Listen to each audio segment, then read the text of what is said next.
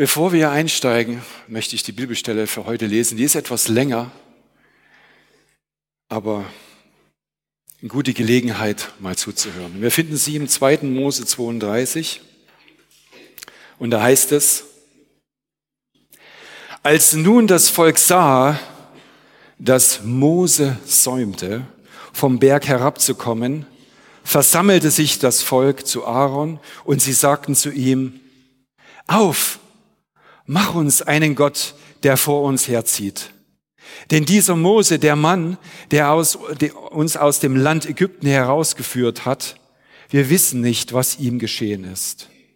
Und Aaron sagte zu ihnen, reißt die goldenen Ringe ab, die an den Ohren eurer Frauen, eurer Söhne und eurer Töchter sind und bringt sie mir. So riss sich das, denn das ganze Volk die goldenen Ringe ab, die an ihren Ohren hingen, und sie brachten sie zu Aaron. Der nahm alles aus ihrer Hand, formte es mit einem Meißel und machte ein gegossenes Kalb daraus. Und sie sagten, das ist dein Gott Israel, der dich aus dem Land Ägypten heraufgeführt hat. Als Aaron das sah, baute er einen Altar vor ihm und Aaron rief aus und sagte, ein Fest für den Herrn ist morgen. So standen sie am folgenden Tag früh auf, opferten Brandopfer und brachten Heilsopfer dar. Und das Volk setzte sich nieder, um zu essen und zu trinken. Und dann standen sie auf, um sich zu belustigen. Da sprach der Herr zu Mose, der auf dem Berg war, Geh, steig hinab, denn dein Volk, das du aus dem Land Ägypten heraufgeführt hast, hat schändlich gehandelt. Sie sind schnell von dem Weg abgewichen, denn ich, den ich ihnen geboten habe, sie haben sich ein gegossenes Kalb gemacht, sind vor ihm niedergefallen, haben ihm geopfert und gesagt, das ist dein Gott, Israel, der dich aus dem Land Ägypten heraufgeführt hat. Weiter sagte der Herr zu Mose, ich habe dieses Volk gesehen und siehe, es ist ein halsstarriges Volk. Und nun lass mich, damit mein Zorn gegen sie entbrenne und ich sie nicht vernichte. Dich aber will ich zu einer großen Nation machen. Vater, wir danken dir, dass du dein Wort geoffenbart hast. Und ich bitte dich, dass dein Wort jetzt in uns lebendig wird, so dass du deinen Willen in unser Herz schreiben kannst. Ich bitte dich, dass wir empfangen und dass dein Geist wirkt. Und ich danke dir dafür. In Jesu Namen.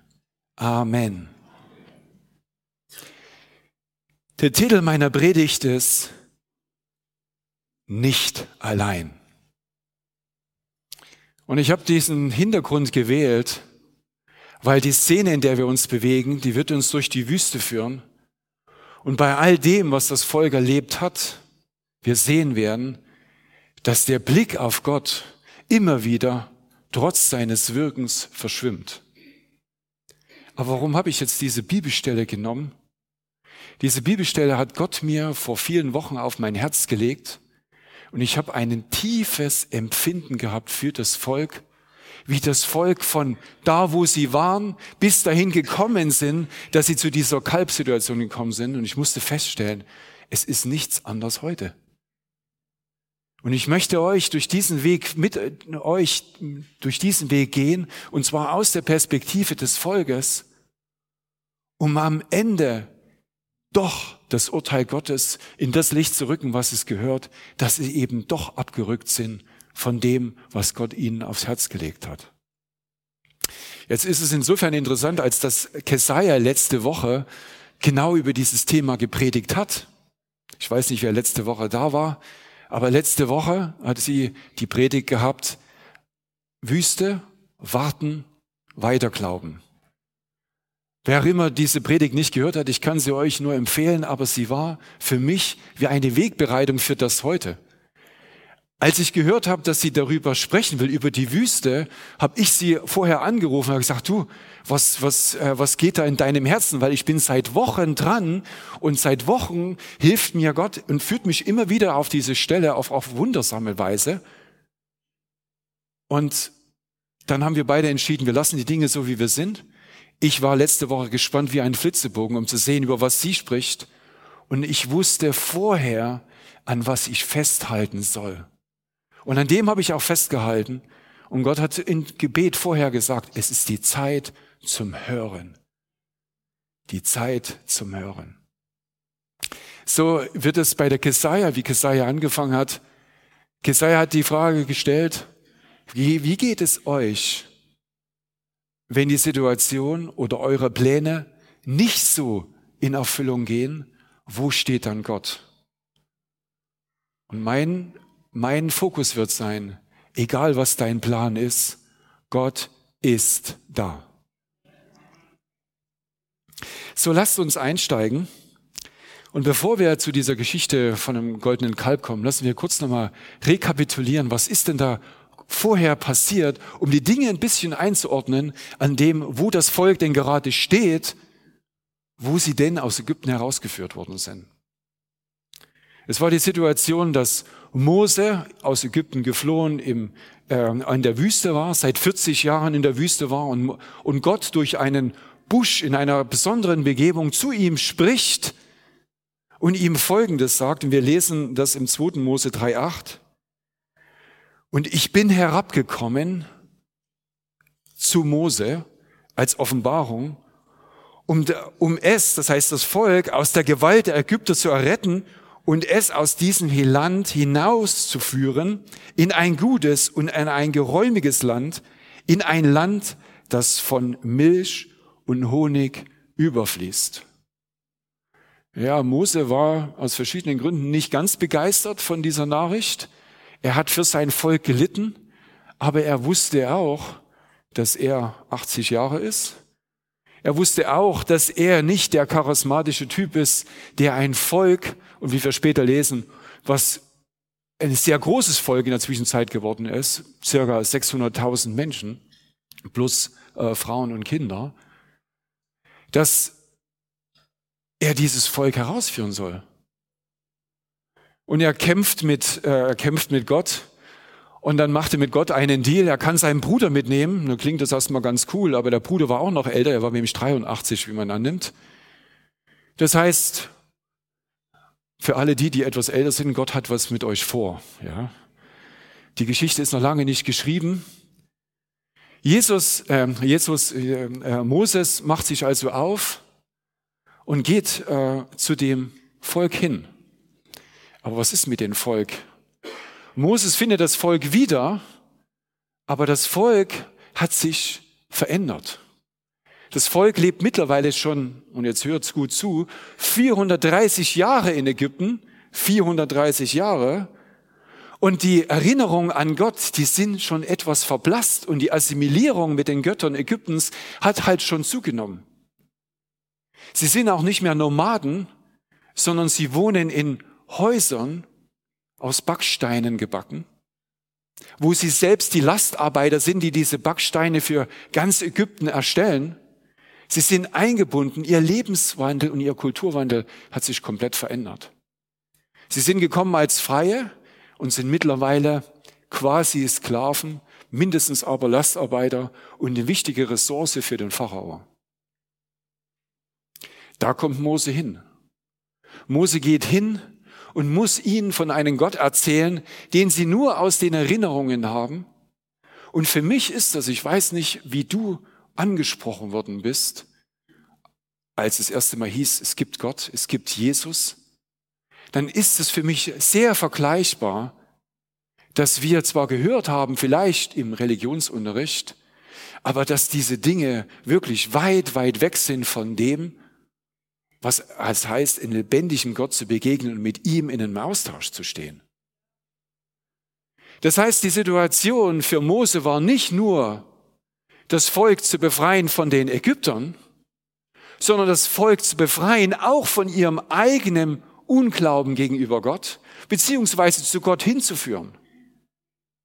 Und dementsprechend hatte Mose die doppelte Aufgabe, sowohl den Pharao zu bearbeiten, als auch das Vertrauen des Volkes zu gewinnen. Und wir lesen das an verschiedenen Stellen, dass Mose immer wieder rechtfertigen musste, dass er wirklich der ist und dass er auch wirklich der ist, der von Gott gehört hat.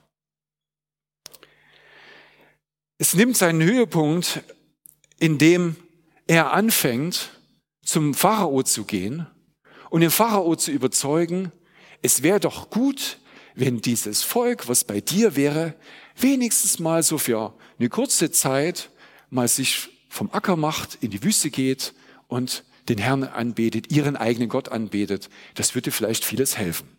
Und wir lesen in 2. Mose 5.3, da heißt es, und sie sagten, in dem Fall Mose und Aaron, der Gott der Hebräer ist uns begegnet. Lasst uns doch drei Tagesreisen weit in die Wüste ziehen und dem Herrn, unserem Gott, opfern, damit er uns nicht mit der Pest oder dem Schwert schlägt. Der König von Ägypten antwortete ihnen, wozu, Mose und Aaron, wollt ihr das Volk von seinem Arbeiten abhalten? Geht an eure Lastarbeiten.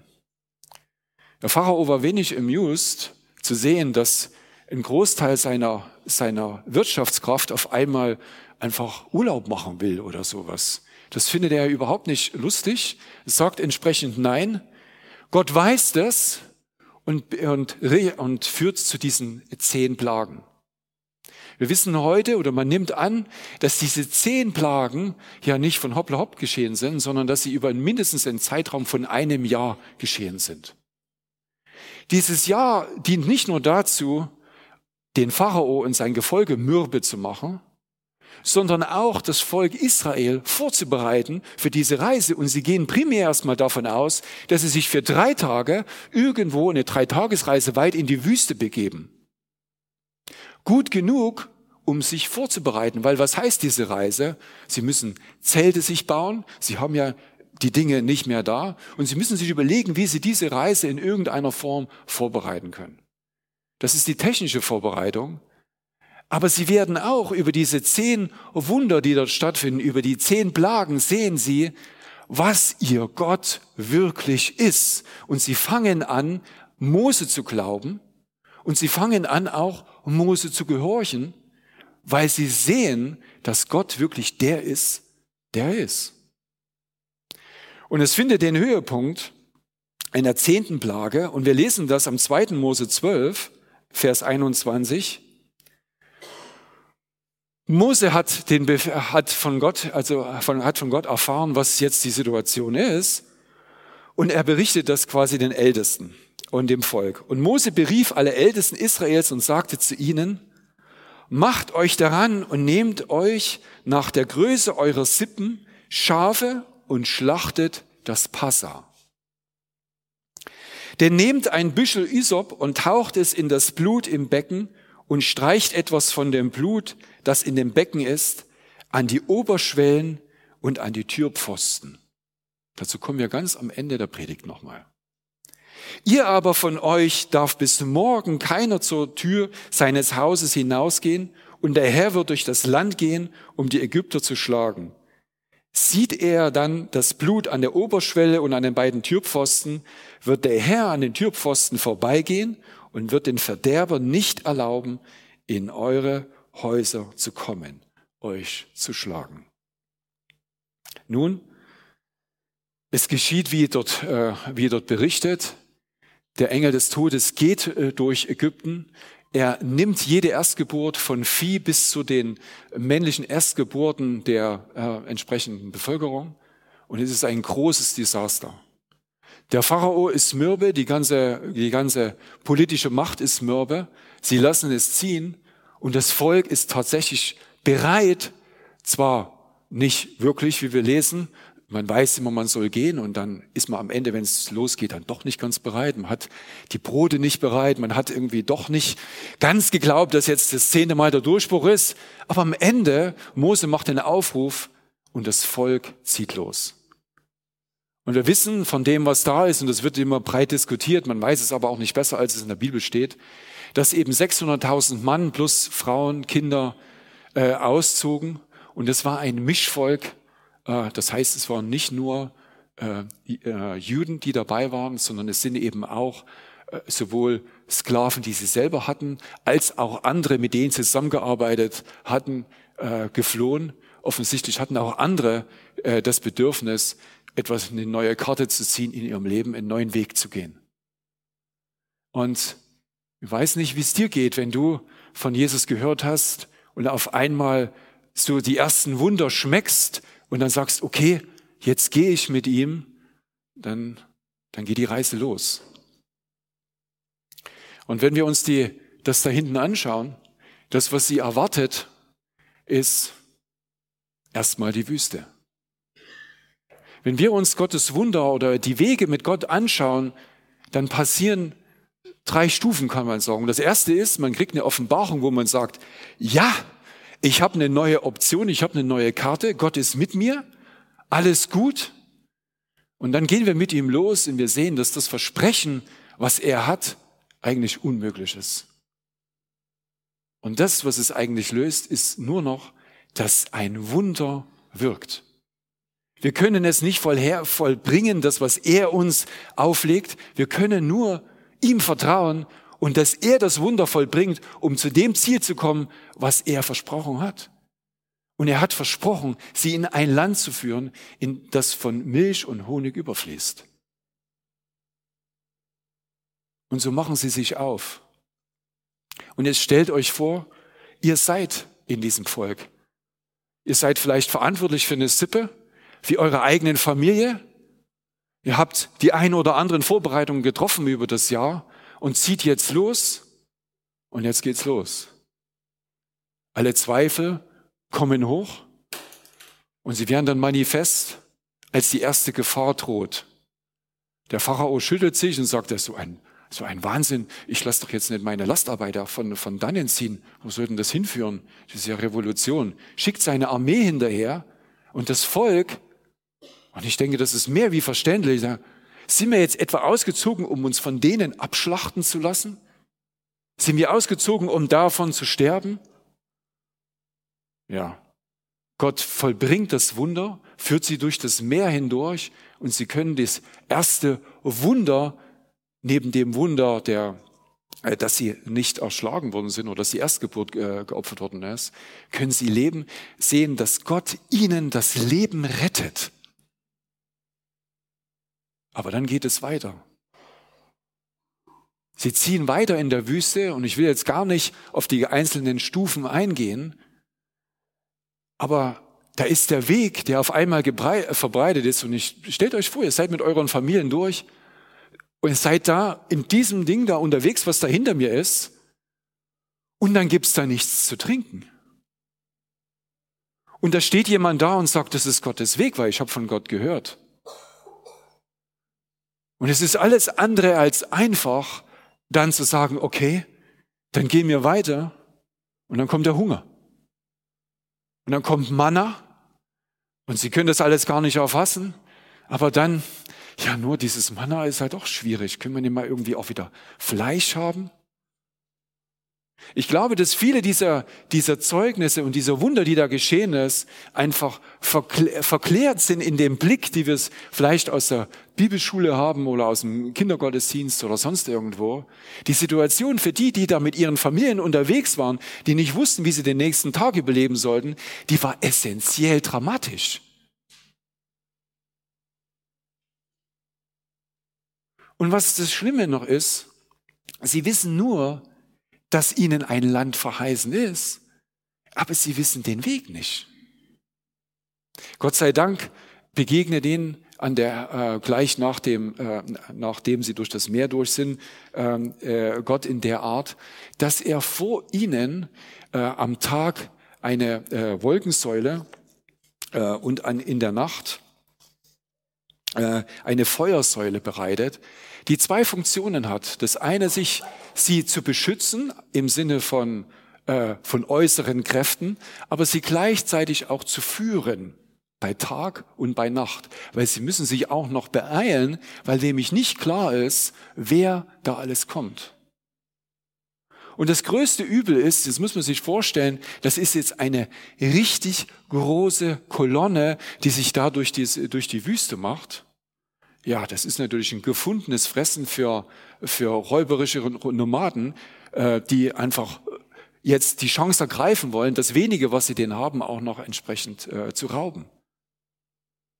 Auch da trifft Gott ein und beweist sich als der, als Banner Gottes, der ihnen hilft, auch gegen diese Amalekiter, dieses Volk zu kämpfen.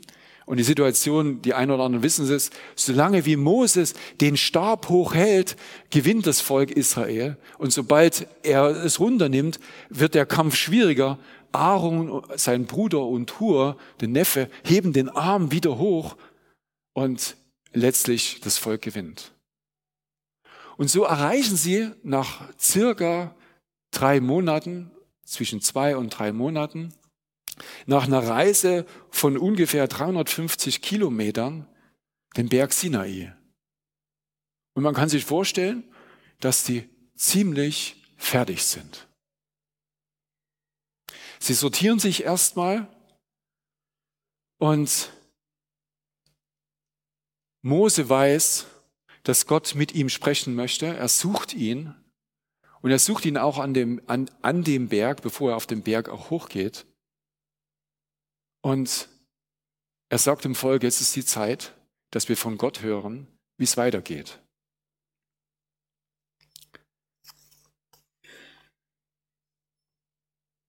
Aber was passiert?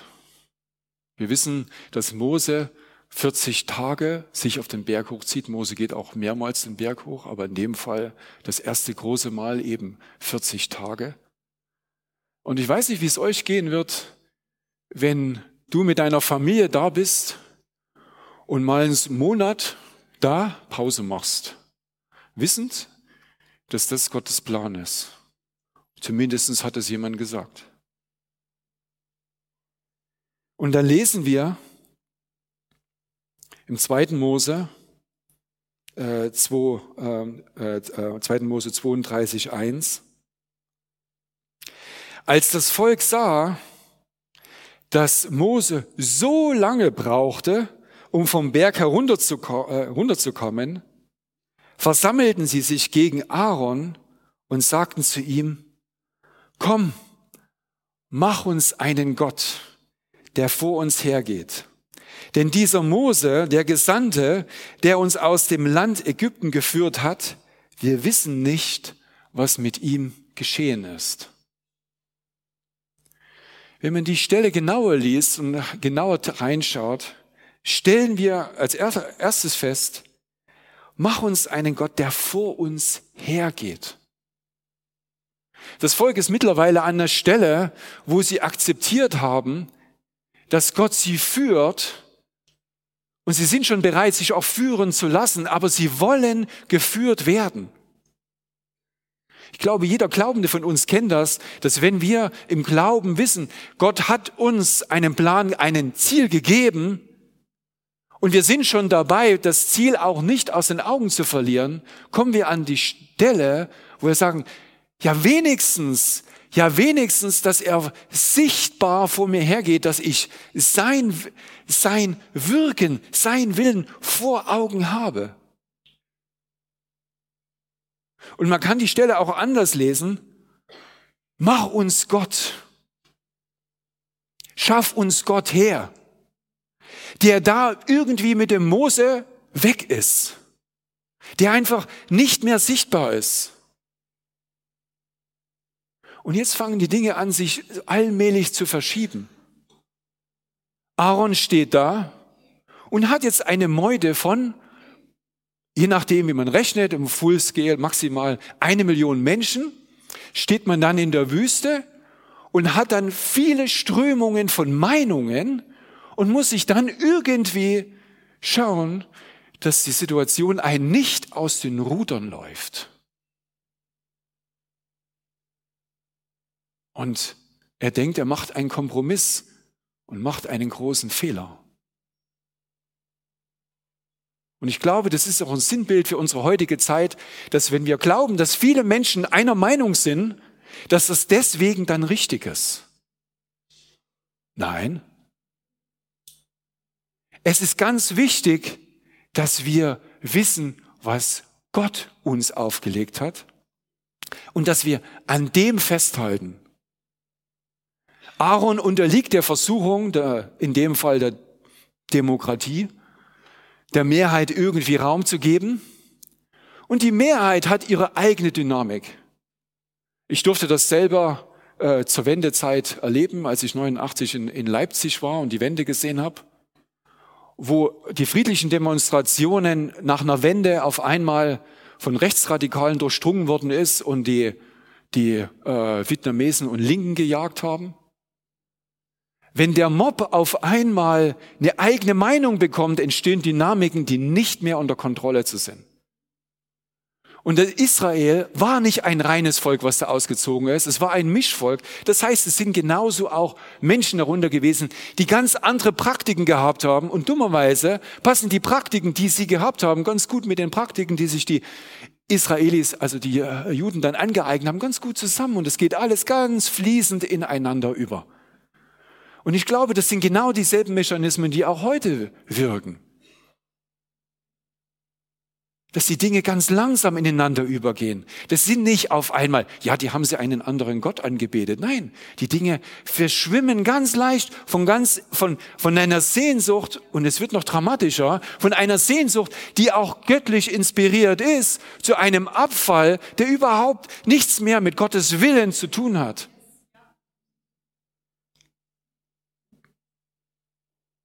Und was macht Aaron? Aaron, wie schon gesagt, will das Volk beruhigen und da lesen wir in 32,4. Aaron nahm alles Gold aus ihrer Hand und formte es mit einem Meißel und machte ein goldenes Kalb daraus. Sein Ansinnen war nicht, eine Figur zu machen, die angebetet werden soll. Er wollte dem Volk etwas geben, woran sie sich festhalten können, was vor ihnen hermarschieren kann, damit sie etwas zum Sehen haben.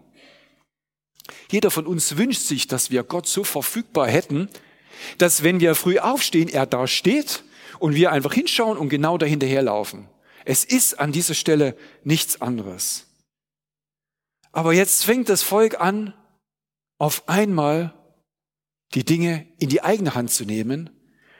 Und das Volk sagte im folgenden Satz, und sie sagten, das ist dein Gott Israel, der dich aus dem Land Ägypten heraufgeführt hat. Aaron versucht den Ball aufzugreifen, aber das Volk übernimmt die, die, die, die Herrschaft über diese Situation und definieren, wie das Kalb zu äh, benutzen ist. Aaron denkt sich, naja, jetzt müssen wir, jetzt müssen wir die Notbremse ziehen wir bauen jetzt vor dem, vor dem, ähm, äh, vor dem Kalb bauen wir einen Altar und opfern dem Herrn und versuchen das jetzt nochmal gerade zu ziehen. Und, und das ist auch eine rabbinische Auslegung, er versucht damit auch Zeit zu gewinnen. Vielleicht kommt ja Mose doch schon vorher wieder und das ganze, der ganze Spuk löst sich irgendwie in Wohlgefallen auf.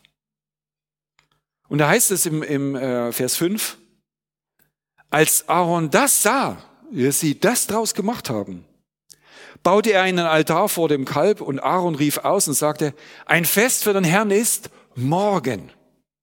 So standen sie am folgenden Tag früh auf und opferten Brandopfer und brachten Heilsopfer dar. Und das Anliegen von Aaron ist, dass sie es dem Herrn opfern.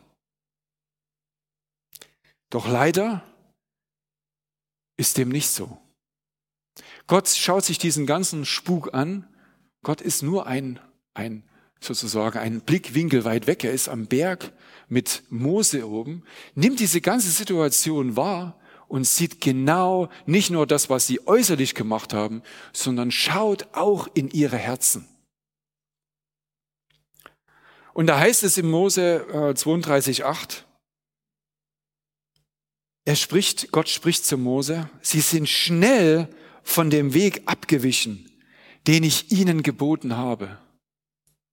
Und der Weg, den er ihnen geboten hatte, sie hatten Opferrituale. Sie wussten genau, was sie wann wie machen sollten. Und sie wussten auch, dass sie auf Mose warten sollten. Aber sie haben, wie Kesaja das so schön gesagt hat, die Sache angefangen, selber in die Hand zu nehmen um Gott zu ersetzen. Sie haben sich ein, ein gegossenes Kalb gemacht und sind vor ihm, nicht vor Gott, sind vor ihm niedergefallen und haben ihm geopfert und gesagt, das ist dein Gott Israel, der dich aus dem Land Ägypten heraufgeführt hat.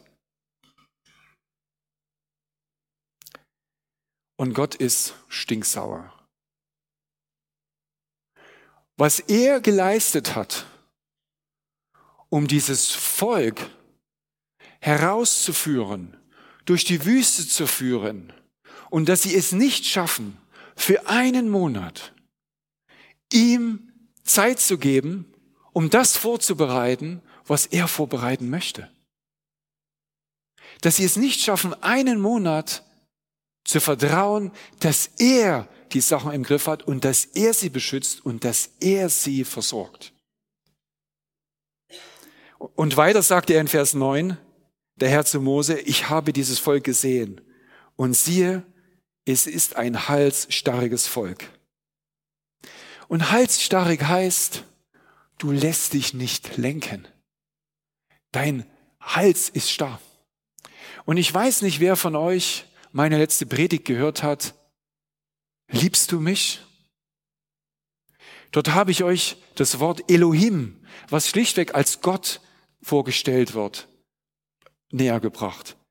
Und der eigentliche Punkt ist, dass Elohim ein Bund darstellt, ein, ein, ein Bund zwischen zwei Parteien, was durch ein Joch miteinander verbunden ist. Und das Bild ist, dass ein starkes Stier, was Gott repräsentiert, das junge Stier führt und leidet durch das Leben. Das heißt, Gott ist der, an den du dich bindest und von dem du dich führen lässt. Aber was ist, wenn der junge Stier sich nicht führen lässt? Dann hat der alte Stier irgendwann keine Lust mehr. Dann reicht es irgendwann. Und in Vers 10 sehen wir, und nun lass mich, damit mein Zorn gegen sie entbrenne und ich sie vernichte. Dich aber will ich zu einer großen Nation machen. Das klingt dramatisch. Es ist dramatisch, weil die Folgen dramatisch sind. Aber es ist ein, ein Hoffnungsschimmer, den ich euch geben möchte. Gott fragt Mose und lass mich. Gott hat es nicht nötig, Mose zu fragen, ob er ihn lassen kann oder lassen soll. Er bittet ihn einzuschreiten einzuschreiten in diese Situation und sie von ihm, von seinem Zorn. Jeder, der Kinder hat, weiß, dass man, wenn man den Kindern zum 25. Mal gesagt hat, warum sie so und so essen sollen oder warum sie so und so ihr Zimmer aufräumen sollen und sie es immer noch nicht machen, irgendwann reicht es dann. Und dann braucht man irgendjemanden, der einem da etwas zurücknimmt. Gott sei Dank ist es meine Frau, die dann sagt, jetzt komm mal runter. Man weiß auch, dass man runterkommen soll. Und Gott lädt Mose ein, ihn von seinem Zorn wegzubringen. Interessanterweise, Gott lässt sich auf das Bitten von Mose ein, aber Mose packt der Zorn und im Ergebnis sterben circa 3000 Menschen, als er eben runtergeht und sagt, so, wir müssen jetzt das vor Gott reinigen und äh, die Geschwister stehen gegeneinander auf und circa 3000 Menschen sterben. Es ist eine Katastrophe für alle, die da gestorben sind.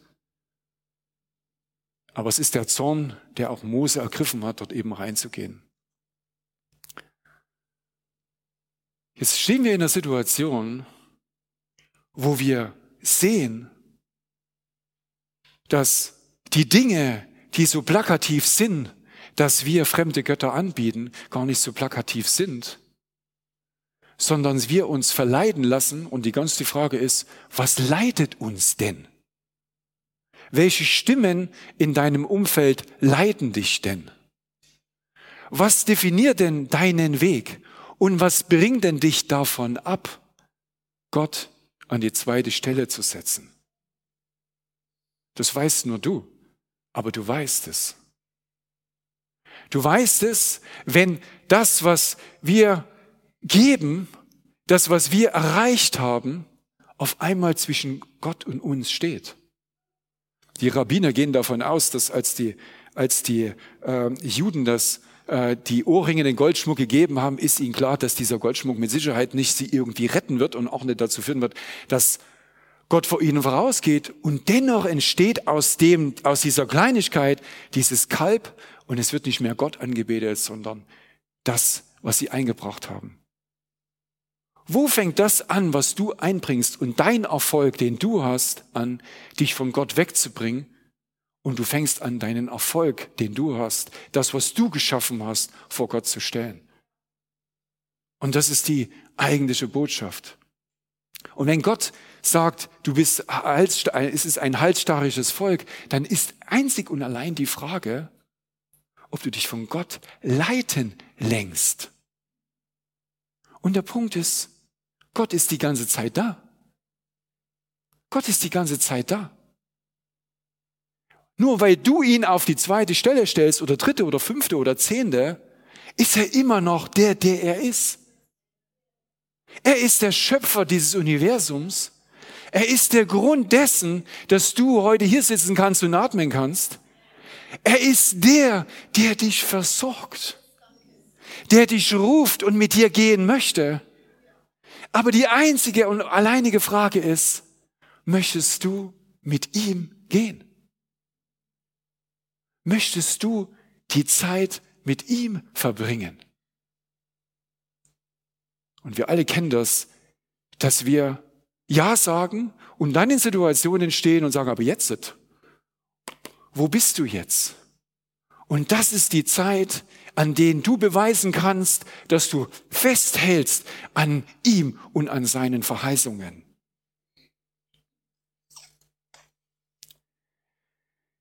Ich hatte in meiner Predigt gesagt, dass in meiner letzten Predigt, dass Mose, bevor das Volk eben in dieses neue Land, in das verheißene Land hineingeführt worden ist, und Gott führt es in das verheißene Land hinein, ihnen dieses Schema Israel gegeben hat. Und dieses Schema Israel, höre Israel, findet sich im 5. Mose 6,4 und ich lese es nochmal vor. Und da heißt es, höre Israel, der Herr ist unser Gott. Und das ist die dramatische Frage, ist der Herr, der Schöpfer dieser Welt, wirklich dein Gott, von dem du dich lenken lassen willst oder von dem du, wo du sagst, ich gehe meinen eigenen Weg. Es liegt in deiner Hand. Aber Gott ist da und wartet nur darauf, dass du ihm vertraust. Und er ist der Herr allein. Und da heißt es weiter, und du sollst den Herrn, deinen Gott lieben, mit deinem ganzen Herzen und mit deiner ganzen Seele und mit deiner ganzen Kraft. Und da bleibt überhaupt nichts übrig. Gott ist der, der nicht erklärbar ist. In Jesaja 46 heißt es, mit wem willst du Gott erklären? Er ist, ich bin der ich bin. Ich habe es nicht nötig, mich zu erklären. Das Einzige, was nötig hat, ist, dass wir ihn erkennen und akzeptieren in der Situation, wo wir sind und uns ihm zuwenden. Aber du bist nicht allein. Du bist nicht allein. Und ich gebe euch jetzt gerne noch ein Zeugnis, ein kurzes Zeugnis. Ich hoffe, es wird kurz. Ich war 2018 in einer dramatischen Situation.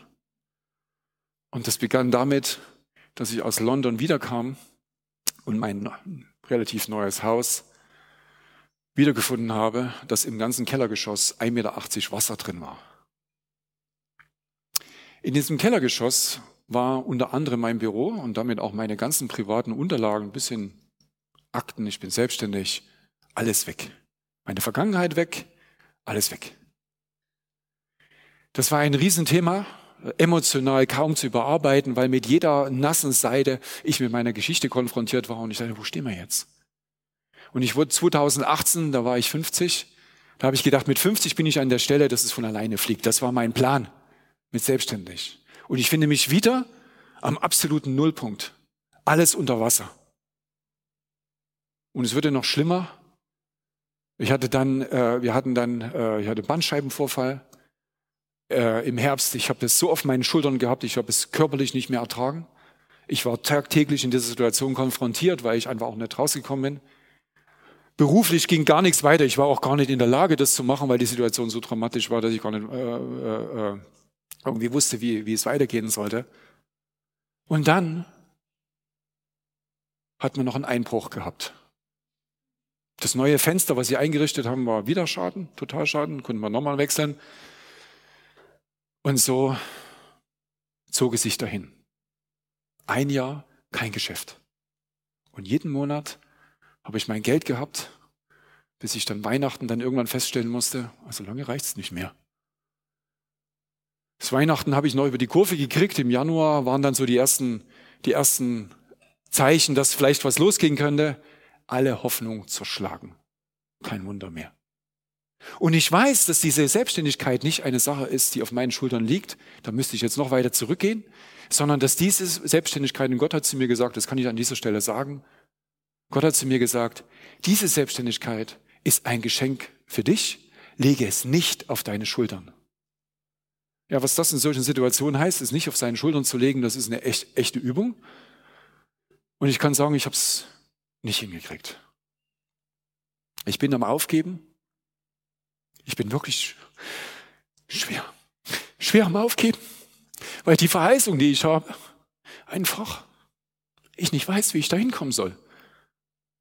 Und ich kann dich nur ermutigen, wenn du eine Verheißung hast in, in Gott, Halte an ihnen fest, egal was die Umstände sagen.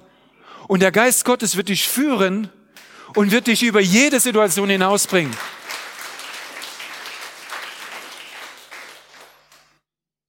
Und ich stehe in dieser Situation, nicht zum ersten Mal, aber in dieser Situation ganz speziell, dass ich nachts nicht mehr schlafen kann, dass ich schon meine Kinder anfaure, was sie denn für Wünsche haben und wie das alles gehen soll.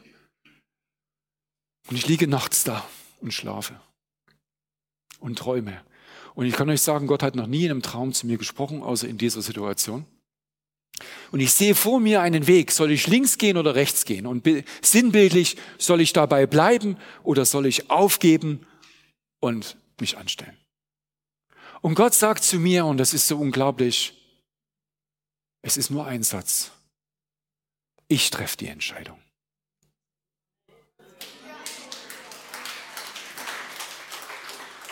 Ich sage euch, ich bin von dieser Situation so aufgewacht, dass ich nicht mehr wusste, dass ich nicht mehr wusste, äh, was jetzt los ist. Ich bin mit Frieden aufgewacht. Ich weiß nicht, wer schon mal aus dem, aus so also aus dem Traum, was eigentlich ein Albtraum ist vom Anfang an, mit Frieden aufweckt. Ich bin mit Frieden aufgewacht. Ich habe mich gefühlt wie ein kleines Kind, was auf einmal beim Vater angekommen ist. Nun habe ich nun ein spezielles Problem mit meinem Vater, aber das ist ja immer dahingestellt. Zu dem Vater, ich habe mich gefühlt wie ein kleines Kind, was angekommen ist und wisst, ich weiß, es ist dasselbe Mist, der ganze Unsinn ist genau noch so wie vorher, aber ich bin angekommen und er übernimmt alles weitere. Und dann liege ich da und denke mir, okay, schau nach links, liegt meine Frau. Und was sage ich ihr jetzt? Es ist dieselbe Situation, es hat sich überhaupt nichts geändert, außer dass ich einen Traum hatte. Und sage ich, nein, ich halte dran fest und ich lass nicht locker. Ich lass nicht locker. Wenn du Herr zu mir sagst im Traum, dass du die Entscheidung nimmst, bin ich frei. Ich bin frei. Und ich war wirklich frei. Ich habe gesagt, so, dann mache ich jetzt Termine mit irgendjemandem. Die waren natürlich völlig unnötig, weil Gott trifft die Entscheidung. Aber ich wusste, ich bin frei. Ich kann tun, was ich will, weil Gott trifft die Entscheidung, ob der Weg, den ich gehe, der erfolgreiche Weg ist oder nicht. Und so bin ich losgegangen. Und, und ich komme in eine Situation, wo mein Kunde mir sagt, du, bevor wir anfangen darüber zu sprechen, was du mit mir sagen willst, hier ist eine Telefonnummer. Und diese Telefonnummer hat mich jetzt vier Jahre durchgehend begleitet. Und ich habe gestern, also am Freitag, das Projekt beendet.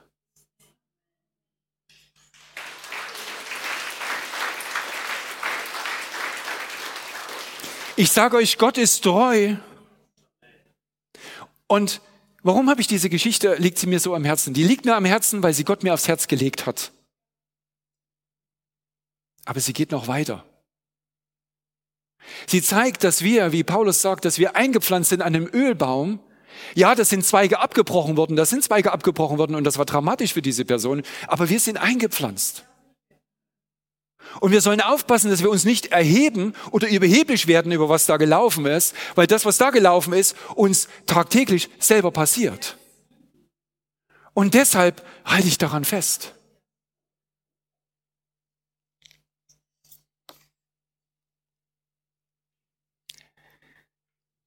Ich komme jetzt wieder zurück. Gott ist der, der er ist. Und ich denke, daran gibt es jetzt auch keinen Zweifel. Egal wie verfahren diese, wie leicht wir abrutschen, es bleibt dabei, sind wir mit Gott oder sind wir nicht mit Gott? Und diese Frage ist einfach zu beantworten. Sie ist binär. Ja oder nein. Ist er die erste Adresse oder ist er nicht die erste Adresse? Das ist ganz einfach. Aber was ist noch? Gott bestimmt das Timing. Jetzt kommen wir zu einer, ich muss mal auf die, auf die Uhr schauen. Uiuiui. Uiuiui. Uiuiui.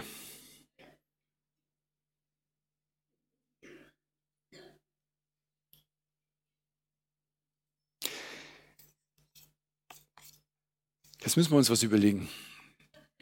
Aber hier haben nämlich das Abendmahl noch vor. Und das Abendmahl hat unmittelbar was mit dem Passafest zu tun. Aber ich möchte wenigstens die Überschriften noch sagen. Gott bestimmt das Timing. Halt eins. Nimm es einfach. Die Dramatik ist, dass das, was Gott mit Mose an dem Berg bespricht, genau das ist, was das Volk wissen muss und braucht, damit sie eben nicht abrutschen. Das ist die größte Dramatik. Die zehn Gebote sind auf dem Weg, wo drin steht, sie sollen das nicht tun. Und was noch viel schlimmer ist, Gott offenbart ihn, und ich lese das jetzt trotzdem. Und er wünscht sich, und sie sollen mir ein Heiligtum machen, damit ich in ihrer Mitte wohne. Gott will in ihrer Mitte wohnen. Genau dasselbe, was das Volk will. Genau dasselbe, was du willst. Gott will in deiner Mitte wohnen. Aber haben wir die Zeit dafür? Nehmen wir uns die Zeit dafür, dass Gott in deiner Mitte wohnt? Oder rennen wir durch den Alltag durch und stellen fest, äh, gefragt habe ich dich heute nicht. Nehmen wir die Zeit. Er hat das Timing. Er stellt das, das Timing fest. Und sein Plan, und das ist die traurige Nachricht, sein Plan ist größer als dein persönlicher Plan und auch dein persönlicher Lebensweg. Sein Ziel ist es, von den Einzelnen, die er erreicht hat, zum Volk, zu den Nationen, die ganze Welt zu erreichen. Das ist sein Plan. Und die Frage ist, möchtest du an diesem Plan teilhaben? Ja? Und er entscheidet sich, wie dieser Plan vonstatten geht. Und dieser Plan ist, dass er seinen Sohn sendet. Und wir lesen in Hebräer 1, 12, 1, 1, 1, nachdem Gott vielfältig und auf vielerlei Weise ehemals zu den Vätern geredet hat in den Propheten, hat er am Ende des Tages zu uns geredet im Sohn, den er zum Erben aller Dinge gesetzt hat, durch den er auch alle Welten, alle Universen, alles das, was wir sehen, gemacht hat. Gott entscheidet, dass Mose bettelt danach, nach diesem Deklar von dem goldenen Kalb, doch wenigstens Gott mal sehen zu können. Gott erfüllt diesen Wunsch nicht nur Mose, sondern er erfüllt es jeden, indem er seinen Sohn schickt, den jeder sehen kann und wir heute von ihm lesen können und wer ihn in seinem Leben erfahren möchte, er ihn auch in seinem Leben erfahren kann. Gott ist erfahrbar bis zu dir hin. Und Jesus kommt. Und Jesus wird zu dem, was im Passa gefeiert wird, zu dem Lamm, was nötig ist, um zu retten. Wir wissen, dass im 2. Mose 2.12, äh, 2. Äh, Mose 12, 14 steht es, zum Passafest. Und dieser Tag soll euch in Erinnerung sein und ihr sollt ihn feiern als Fest für den Herrn. Als ewige Ordnung für all eure Generationen sollt ihr ihn feiern. Das ist eine Verpflichtung, die auch Jesus annimmt. Er weiß, dass dieser Auszug Gott alles gekostet hat, vielen Menschen viel gekostet hat, damit sie dahin kommen. Und es soll als, als heilig, als etwas Besonderes in Erinnerung erhalten werden. Und so ist Jesus auch auf dem, im Grunde genommen auf dem Weg zum Kreuz. Und wir lesen äh, im Lukas äh, 22, 7 äh, bis 18 etwas gekürzt. Und es kam aber der Tag des Festes der ungesäuerten Brote, an dem das Passamal geschlachtet werden musste. Und er sandte Petrus und Johannes und sprach, geht hin und bereitet das Passamal, dass wir es essen. Dann gibt es noch eine, eine, ein paar Erläuterungen, was da alles passiert. Als sie aber hingingen, fanden sie es äh, im Grunde, wie Jesus gesagt hatte, und sie bereiteten das Passamal vor. Im Vers 14, als die Stunde gekommen war, legte er sich zu Tisch und die Apostel mit ihm. Und er sprach zu ihnen, mit Sehnsucht habe ich mich gesehnt, dieses Passamal mit euch zu essen, ehe ich leide. Denn ich sage euch, dass ich es gewiss nicht mehr essen werde, bis es erfüllt sein wird im Reich Gottes. Und das, was er hier tun wird, ist, wird das Herrenmahl einsetzen das Abendmahl. Jesus platziert das Abendmahl genau in der Erinnerung von der Geschichte, die ich euch heute berichtet habe, von dem Volk, was das Volk durchlitten hat und durch die Irrwege, die es gegangen ist und wo sich Gott als der erwiesen hat, der er ist. Er ist der Einzige. Er ist der einzige wahre Gott. Und er ist der, der fähig ist, dich aus all deinen Wegen herauszuführen in seine Wege. Mit dem Abendmahl gedenken wir sowohl an den Opfertod von Jesus, als auch an den neuen Bund, den Gott mit uns durch seinen Sohn geschlossen hat, welcher ist, dass unsere Sünden durch sein Blut vergeben sind und wir so ewig Leben haben. Wenn wir das Abendmahl feiern, dann erinnern wir uns an das, was Jesus für uns getan hat. Ich möchte noch drei Parallelen euch sagen. Und die erste Parallele ist, beides ist ein Lamm. Im zweiten Mose, äh, Vers 12, 15, das kommt hier nicht am Beamer. Ein Lamm ohne Fehler, ein männliches, ein einjähriges soll es für euch sein. Das von den Schafen oder von den Ziegen sollt ihr es nehmen.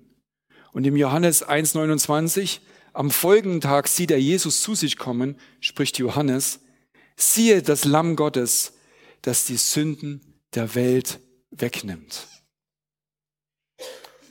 Beides, für beide, für beide, für unsere Errettung und als auch für die Errettung des Volkes wird ein Lamm benötigt. Und beides dient zur Errettung. In Hebräer 11, 28 heißt es, durch Glauben hat Mose das Passa gefeiert und die Blutbestreichung ausgeführt, damit der Verderber der Erstgeburt sie nicht antaste. Allein an der Stelle kann man in die Tiefe gehen. Aber das Wichtige ist, dass die Erstgeburt verschont worden ist.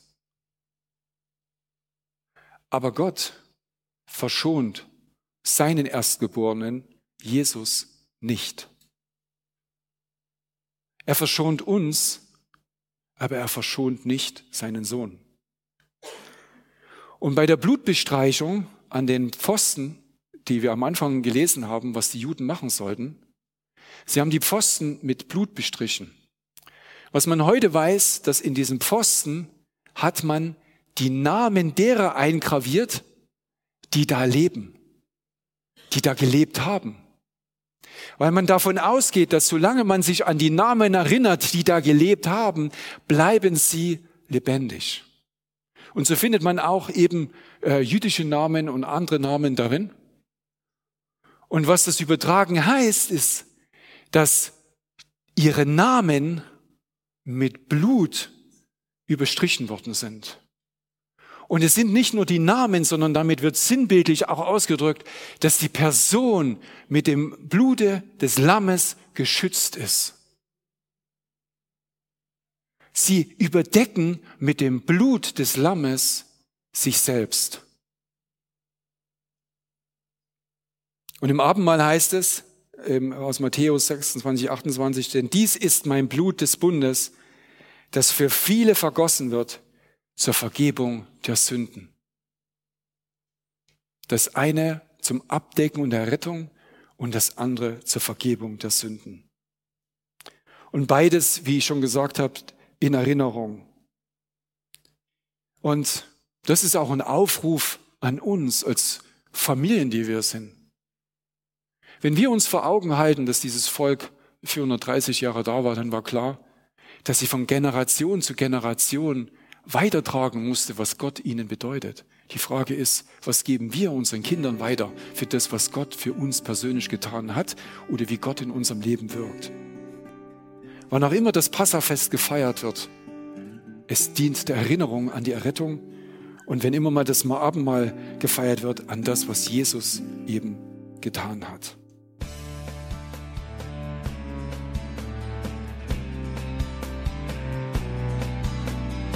Liebe Zuhörer, das war ein Ausschnitt eines Gottesdienstes hier im Gospel Life Center.